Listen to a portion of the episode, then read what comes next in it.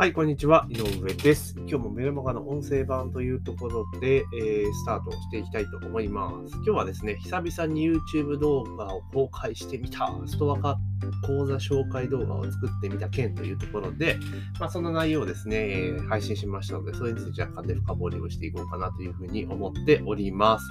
えー、なんかね、一気に朝晩寒くなってしまって、日中暑くて、なんか嫌になりますよね。ほんと体、体調崩しがちな感じですよね。なんかね、私もちょっと鼻声になってますけれども、まあ、今日の季節の変わり目っていうのはね、体調崩しやすいので、ね、えー、気をつけてくださいというところと、まあね、これから秋に入って、冬に入っていくわけですけど、インフルエンザってね、今年はどうなるんですかね。昨年とかね、今年ではコロナがね、ドーンと流行った関係でインフルエンザってほとんどね、なかった。なかったっていうかどうかわからないですけど、話題には上がりませんでしたが、私はどうなんでしょうかね。あの、コロナワクチンを打った関係で、また出てくるんでしょうか。まあ、どうなるかわかりませんが、まあ、しっかりとね、うがい手洗いしたら最強だってことが、えー、ね、インフルエンザ対策でね、最強だってことは分かったわけですから、しっかりとね、やっていきたいなというふうに思います。で、ちょっと前置きが長くなりましたけれども、えー、今日はですね、えー、YouTube 動画を新たに作ったっていうところなんですけど、な何を作ったかって言いますと、えー、ストア化の講座をですね、え講座を紹介する動画を作りました。で、まあなんでそんなことしたんやっていう話なんですけど、えー、そもそもですね、9月は、えー、ちょっとね、えー、強化月間というところで、え、全講座1000円で、え、基本的には受けていたんですね。え、基本的にストア化って、その、なんだろう、プラチナバッジ取るまでは、まあ、1000円で頑張ってやるぞ、みたいな感じなんですけど、まあ、プラチナバッジ取った後は、まあ比較的ちょっと値段を上げたりとかして、まあ開催頻度を落としたりとかしてたわけなんですが、ちょっと私の場合サボりすぎてしまったので、なんか予約がなかなか入らん状況になってしまいましたから、ちょっとね、手こ入れというところで、まあ8月、9月と、ね、1000円でね、えー、やって、ややって、えー、運営して、開催していって、まあ結構そこそこまで予約が入ってくるようにはなりました。ま、ただ、えー、まあ、1000円になるとね、かなり回数をこなさなければいけないっていうところがありますので、まあまあ、ある程度、えー、受講者数も400人を超えましたし、まあ、そこそこ数は取れたかな、2ヶ月間でっていうのがあるので、まあ、ちょっとここからね、またペースダウン、ペースダウンというか、まあ、値段をちゃんと適正、適正というか、ちょっと値段を上げて、まあ、やっていこうかなというふうにしました。まあ、1.5倍ぐらい値上げしても、まあ、受講者数が減ってもね、えー、75%ぐらいのね、集客で、で前回と同じぐらいの売り上げが上げられるわけですから、まあ、それでいこうかなというところですが、まあやっぱね、1000円から1500円ぐらいまで上げちゃうと、やっぱ予約の入りって悪くなるんだなっていうのはまあまあありました。ただ、あの、これ不思議なもんで、1000円だととりあえず受けてみようかっていう人は結構多いんですよね。ただこれ1000円超えてきて、最低価格超えてくると、あの、やっぱりそのちゃんと知りたい人とかね、っていう、ちょっと吟味して、あの、学びたいなって人が入ってくるので、ちょっとね、生徒さんの実質がちょっと変わってくるってところがあるので、まあまあ、あの、プラチナ取るまではね、1000円で行くべきなんですけども、上がったら、まあ、そこからはね、そんなにこうガリガリ、えー、数増やしても仕方がないので、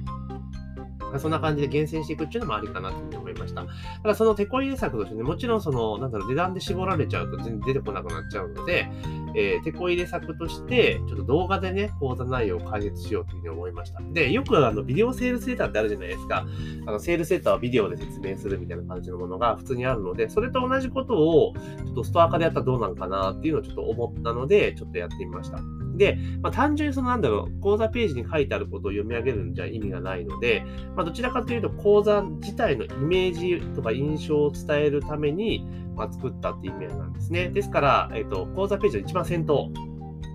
あの一番先頭だとあの動画が見えるんですよ あの途中でやっちゃうと隠れちゃうので、で動画があるってことを分からせるような形にしていると。で、動画の形式は基本的には、えっと、スライドと、あとは自分自身の姿も映してます。あの、で、そこで実際自分で喋って説明をしていくっていうパターンなんですね。で、スライドもちゃんと動かしていったりとかしてるんですけど、それなんでそんなことしてるかっていうと、要は、この講座の講師がどんな雰囲気の人で、どんな話し方をして、みたいな。ああとは、どんな形で講座が進んでいくのかっていうのを、あの、あらかじめ伝えることができるんですよね。雰囲気が伝わるじゃないですか。こんな感じでやるんだっていうのがね。そうすると、やっぱ安心感って出てくると思うんですよね。あ、なるほど。だから、そこの時点でも合う合わないってあると思うんですよ。だから人によって、いや、ちょっとこの講師の喋り方合わねえなとか、雰囲気嫌だなっていう人だっているわけじゃないですか。人間なんで、絶対そんなんあるわけですよ。万人に好かれることなんかないですから。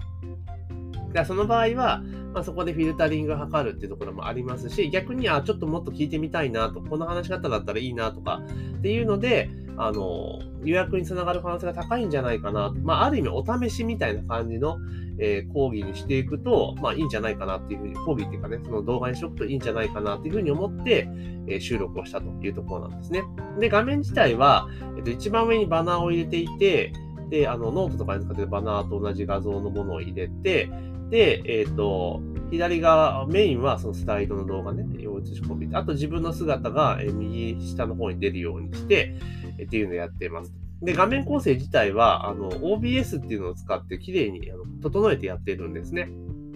ですから、非常に、あの、 Zoom だとこ、なんか画面構成コントロールできないじゃないですか。で、しかも、あの、収録だとちょっと画像が荒くなっちゃうので、でも、で、OBS 使うと結構綺麗に撮れますし、あの、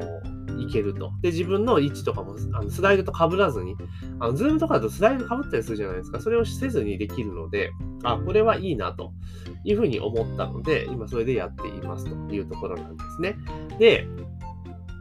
あの、これでいいところは、その本人がちゃんと映ってっていうところがある。本当講義に近い状態、当日に近い状態での、まあ、進行になるので、あやっぱ、あ、なるほど、こんな感じなんだっていうのがね、伝わりやすいのかなというふうに思っています。で、そんな動画を収録して、で、えちなみにですね、今回、あの、前回ね、グリーンバックなしで、バーチャル背景が使えるツールっていうのを導入したって話しましたけども、まあ、それを使うことによって OBS とかで、あ、今回 OBS っていうツールを使ってるんですけど、OBS でも、あの、グリーンバックなしに、あの、バーチャル背景、ね、組み込めるようになりましたから、あそうすると結構ね、汎用性広がってくるなっていうふうに思ってたって思うんですね。で、その OBS で作った画像っていうのをそのまま Zoom に流し込むこともできるので、あの、それこそ、なんていうんだろう、 Zoom 操作しは一切しないで、 Zoom はもう本当に、あれですよ、あの、なんだ、マイクのミュートとかそれぐらいで、それ以外の画面操作は全部あの OBS でやると実はできちゃったりするんですよ。で、かつその方があの画像は結構安定したりとかするので、まあそのやり方もありかなとはちょっと思ったりします。で、何が一番それのパターンでいいかっていうと、画面収録がすごく綺麗に撮れるんですよ。ズームってどうしてもあの収録撮れますけれども、やっぱちょっと画像荒かったりとか、あの、するじゃないですか。それがないのが結構いいなっていうふうに私は、えー、思っています。